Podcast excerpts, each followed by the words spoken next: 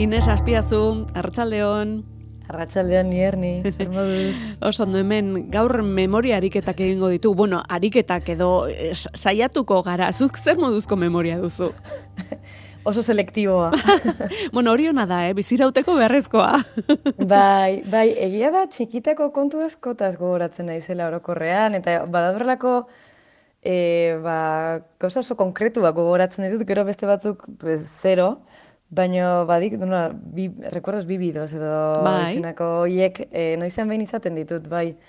Eta, baina gero beste gauza asko, Ja. Zero patatero. Ja, behar dituzunean, esaten duzu, baina hau zerretik ez dut gogoratzen, eta bai. zerretik gogoratzen dut, ba, ez dakiz bai. telefono finkoa. Hori gertatzen zaizu, bai. adibidez? Bai, bueno, telefono finkoekin ez, baina, bueno, baina normalean gustatu zeskit, e, gogoratzen ditudan gauzak. Ah, txikitako kontuak bai. eta familiarekin bizitako kontuak eta gogoratzea edo bidaiak edo... Ba, bueno, hori gustatzen zait. Eta gira da orain erresago daukagula mobilekin eta argaziekin eta barre, baina aintzinakoak direnak Ba, oie, Gustoko dituzu. Bidaia aipatu duzu eta bidaia bati buruz eh, galdetu behar dizut. Izan ere, e, nemosinen gogoratu ze hasi dugu gaurko bai, bai. pasa, zinako Greziako memoriaren pertsonifikazioa, eta e, zu Grezian izan zinenean, e, murgildu zinen e, antzinako Greziako historian? Bai, bai, gainera ni hortara joan nintzen. Ba. Zuzenean, bueno, eta jatera. hau beti, hau beti, bai, hau beti oso importantea da.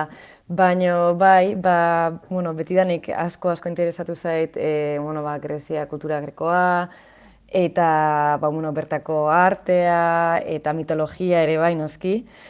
Eta, bueno, ba, orain dela urte desente, krisi ekonomiko, krisi ekonomiko hasi zenean, hau da, bai sortzian, bai, e, joan nintzen eh, Greziara ni. Eta oso bideia berezi esan zen, alde batetik, e, giro politiko oso, bueno, oso zutxua, oso bai, Grezian gainera, bai. Bai, gainera, e, bueno, guegon ginen momentuan Angela Merkel joan zen bisitan, eta justuari ziren negoziatzen eta zelaguntzak jasoko zituen e, Greziak. Mm. Eta mm, manifestazio bat zegoen antolatuta da gu bertara joan ginen. Eta alde behar izan genuen, egin behar izan genuen, polizia mm, gazpimienta botatzen hasi zelako, eta bueno, ba, nahiko violento jarri zelako bai. manifestazio baino. Gero aldi berean, bueno, hau alde batera utzita, ba, bueno, hor parte noia ikusteko e, aukera izan genuen, dela, bueno, nik estendal sindromea izan nuen topera. Gero ere mikonosetik ibili ginen, mhm. hor deloseko irlara joateko kere izan genuen, eta hor lehoien eh, paseoa ikusi genuen, eta delfosera ere gerturatu ginen, mm. eta bertan ba, orakuluak zer esaten zigun entzutera joan ah, ginen. Oso ondo, bueno, itzultzeko bai. aitzakiak eh, ez dituzu behar, baina bertara joan bitartean, e, ze ikusi dezakegu Grezia hobeto ezagutzeko? Ba, begira, e, nik hiru hiru hiru artikulu edo bai. hiru gauza aukeratu ditut. Herrialde honei herrialde honei buruz ez egiten dutenak. Eta egia da ba, bai dela herrialde bat e, bueno, ni oso gustora jo nitzen bisita baina ez naiz bakarra izan. Bai da ba historian zehar jende askok bisitatu duen e, lurralde bada ba, bertako klima janari goxoak noski eta mediterranatasun horrek ere ba, jende asko erakarri du urte askotan zehar. Eta badago telesail bat, nik azken aldian ikusi dudana, ba, bueno, beraien bertako herrialdea, e, bueno, bertako herrial, famili baten esperientzia oso ondo kontatzen duena. Bai. Eta hau da The Durrells izeneko telesaila. Mm Badago telesa, bueno, berez, e, liburu batzuetan dago oinarrituta telesaila hau, Eta bertan, bat, Durrell familiaren en, bizitza kontatzen da, e, Korfuko Irlan. Berta, bueno, Luis Durrell izeneko emakume bat, alargun geratu ondoren, bere lauzeme alabaikin joan zen Irlantara. E, hogeita mar garrengo amarka. Bai. Claro, ez, da, bai. ez da berdina gaur egun korfura joatea, edo orain dela ba, ia eun urte, ez da. En, karo, telesaia, bueno, liburuan, eta baita ere telesaian ikusiko dugu nola bidaiatzen duten ingalaterratik e, korfura, mm. eta bueno, bai da nahiko aventura celebrea. Eta kontua da, ba, familiako eh, nahi txikienak, Gerald Durrelek, trilogia autobiografiko bat idatzi zuela beraien bertako bizitza azalduz, gainera nahiko argita garbi. Eta, bueno, ba, trilogia honek hiru hiru liburu dira, evidentemente. Mm. Nire familia eta beste animali batzuk, txori pizti eta aideak, eta jainkoaren lorategia. Eta, bueno, ba, beraien bizitza, ohitura nola bizizan ziren korfun eta beraien erlazioa ere bertakokin oso argi eh, azaltzen du liburu, liburu hontan. Gainera, bueno, Gerald indian jaio zen, eta gero familia osoa e, Muzera mugitu zen, Ingalaterrara, eta aita hil ondoren, hilezan dudan bezala, ba, amak zemala bakartu eta korfura, korfura joan ziren. Mm Neko famili berezia zen. Bai, ez da, eta pertsonaia oso, bai, horixe, eszentrikoak eh, dira purro bai, ere, ez da? Bai, mm -hmm. bai, e, baina gero ere aldi berean oso, ba, literaturarekin erlazio handia e, izan duen familia bat zen hau. Anaizarren adibidez, larri, e, oso idazle famatu izan zen, Alejandriako laukotea idatzi zuen, Anaiz Nin eta Henry Millerren laguna izan zen. Mhm. Gero daukagu Leslie, ba, bueno, en, ez, du, ez duen horrela gozak garrantzitsurik egin. Hor geratu zen. Hor, Leslie, bai, gainera, liburu erakurtzen baldin mazu, telesa ikusten baldin mazu, ulertzen, ulertzen dago, ondo. Eta gero dago Margo, bai. dela neska bakarra, eta emakume hau ere idazla izan zen, eta gero txikiena Gerald. Claro, E, hauek iristen direnean uarte ontara, e, ba, Geralek topatzen duena da, bueno, kontatzen denez, Geralek ja zo bat e, bisitatu zuen Indian, eta txikitan, eta jan animaliak eta bueno, ba, interes oso, oso garrantzitsuak bilakatu ziren bere, bere bizitzan. Torron, uarte honetara iritsi zenean, e, animaliak harrapartzen ibiltzen zen denbora guztian, eta bertako fauna, ba, bere maskota bilakatu zen. Ara. bai. Gainera, bueno, etzen eskolara joan, e, lau urte hauetan, mm-hmm. Eta, bueno, ba, bere familiaren lagun eta tutore pribatuek, e, pribatuen irakaskuntza jaso zuen, eta gehienak normalean ziren larri anaizarrenaren lagunak. Mm. Hala ere, bueno, ba, bere irakasle hauen artean, badago bat oso garrantzitsu esan zena, e, Theodore Estefanides. Eta, bueno, gizon hau zen medikua, zintzilaria, poeta, filosofoa, e gainera, bueno, zan greko-britaniarra. Mm Orduan, ba, bueno, horrizkuntzarekin ere arazo gutxiago zituen. Eta, bueno, ba, bere mentore eta bere laguna bilakatu zen.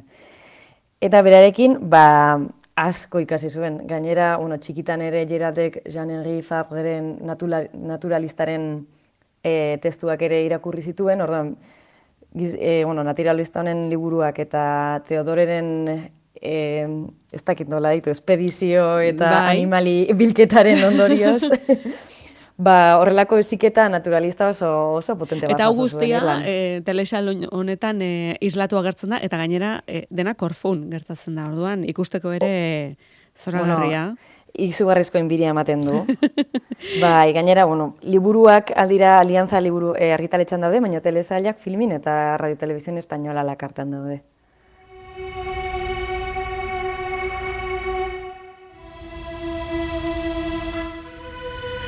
Ba, Inez, eh, korfu utzi eta kretara goaz. Nola egingo dugu, bidaia hori? Ferrian ondo iruditzen zaizu? Ba, zora garri, bai, bai. Bai, ez da, bai. gainera denbora pila batekin, irakurtzeko... Mm, ba. Bueno, Nila sartu naiz, sartu naiz, bai, nago, ez da? nago, bai. Era, e, entzuten ari bai. garen honek badu zer ikusia, ez da? Hori da, bai, entzuten ari garen kantu hau, e, Lena Platonos musikariarena da.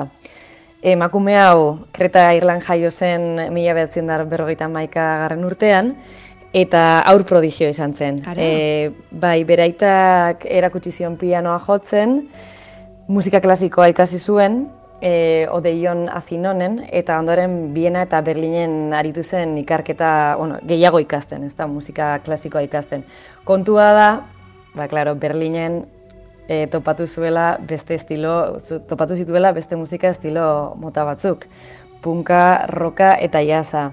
Eta, bueno, ba, estilo hauen eszenan murgildu zen. Eta gainera, ekialdeko musika ere deskubritu zuen. Mm, eta itzule egin zen, baina Atenasera, ala? Hori da, irurogeita margarrengo markadan, Atenasera guetatzea erabakitzen du, eta, bueno, ba, bertan, bertako folk e, progresibo taldeekin azten dalkarlanean, eta baita ere komposatzaile desberdinekin.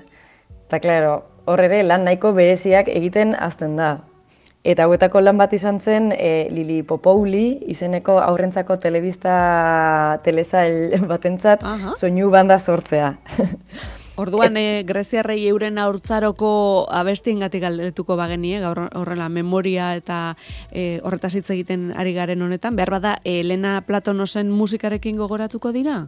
Bai, bai, gainera dirudienez, kan, bueno, nik ez dut, e, ez dut izkuntza gulertzen, baina dirudienez bakantuaen hitzak zentzugabeak eta oso poetikoak ziren, eta gainera, bueno, ba, melodiak ere nahiko, bueno, oso, bai, azkenean Greziako imaginario kolektiboa bihurtu ziren doinu hauek beraz, Greziako norbait ezagutzen baldin badegu, nik galdetu nahi diot honi buruz. Ba, seguru. Bai. bere musikak beste norabide bat hartu zuen gero, ezta? Hori da. E, mila betzen da laro batean, bere lehenengo bildura bilduma kaleratu zuen sabotaje izenekoa. Eta bertan oso argi utzi zuen zeintzen bere estiloa. Elektronika eksperimentala landu nahi zuen, baina beti ere detalle post-punk eta dark wave-ekin. Ba, bueno, pixkat Berlinen hori ikasitako hori. Eta hori da. Berera ekarrita eta bere nahasketa egin zuen. Hori da. Gainera kontuan izan behar da ere berak formakuntza oso klasikoa zuela eta horrek asko lagundu ziola ba, orkestazio akasgabeak egiten eta baita ere ba, melodia onkigarri eta zainduak sortzen. Baina, klar, hau dena, ba, orkesta batek egin egin beharrean, ba, sintetizadorekin egiten zuen. Lena Platonos. Bai. Bueno, ba, Platonosekin egon gara Greziako zenbait lekutan, urrengo geldialdia non egingo dugu? Ba, bueno, herri imaginario batean geldituko gara, baina film, ba, film, film bateko etxe oso berezi batean geldituko gara. Jarraituko dugu, ba, bueno, Lena Platonosen esperimentazio horrekin, Baino doinuetan aplikatu berrean, ba, irudietan eta pelikula batean en, jarriko dugu edo erabiliko dugu e, esperimentazio hau. Ez dakit ikusita daukazun zuk pelikula hau, Agiaz, agian Jorgos Lanzimosen baten bat ikusita daukazu. Bai, e, baina zuk ekarri duzun hau ez, ai, baina orain izen burua ez dugu goratzen, beste Daude Lobster, Lobster bai, Lobster bai, eta besteren bat ere bai. Besteren bat ere, bai. bai. Nicole Kidman agertzen dena, ez aldiaren... Zaldi, ez da, edo, bueno, gero la favorita dago ere ingalaterako... Bai, hori ez dut ikusi. Errekin batena. Hori ez dut ikusi. Mm. Horra bai. zait, ez dakize plataformatan, baina oraindik ez naiz e, iritsi ba, ikustera. Alba dezu ikusi, hori bai, da jorgo zen aldeia pixkat laitagoa. Ah, Bere hasierak eh, nahiko goreak goreak dira, hor Atlas dauka ere beste pelikula bat mhm. nahiko, nahiko ona. Eta bueno, hau izan zen bere lehenengo filma ikusi nuenak, ni kanino izena du, kinodon, bai. kinodontaz en, grezi, e, krekoz, mhm. eta 2000 eta bederatzean kaleratu zuen, jo, nola pasatzen den denbora. Bai, bai, bai. Eta egia da, ba, pelikula honetan agertzen dena dela familia guztiz disfuntzional bat. En, be, egia da, ba, bueno, Jorgos Lanzimosen pelikulak badute beti alde pixkat arraro eta bai, inkomodo moduko bat, bai. eta hemen nahiko exageratua dela esan dezakegu. Hmm. Gainera, en, bueno, izkuntzaren erabilerak ere badu, ezta izkuntza honek horrelako estetika eta fonetikoki ere oso serio bezala iruditzen zait niri eta lehorra bezala. Bai. Eta egia da, en, pelikularekin ere erabat datorrela. Bueno, pelikula honetan, ez dut horrela spoiler handirik egingo, baina, bueno, hiru seme alaba dituen famili, mm. famili batea, fa, famili bati buruz doa, eta hauek ez dira inoiz etxetik atera. Wow. aitak dioenez, letagin erortzen zaienean, halko dira kanporatera lehenengo mm. aldiz. Orduan, imaginatu zaitez, bueno, baitzialdek forzatu honetan, gaina aintaren gatik egina gehien bat, ba oso ezeketa burugabea jasotzen dute. Adibidez, objektuek izen desberdinak dituzte beraientzako, nola komunikatzen diraen, e, dantzatzeko modua, noski ez dute, kanpoko munduaren inongo influentziarik, beraien influentzi bakarra, bere beraien gurasoak dira, eta gehien bat aita.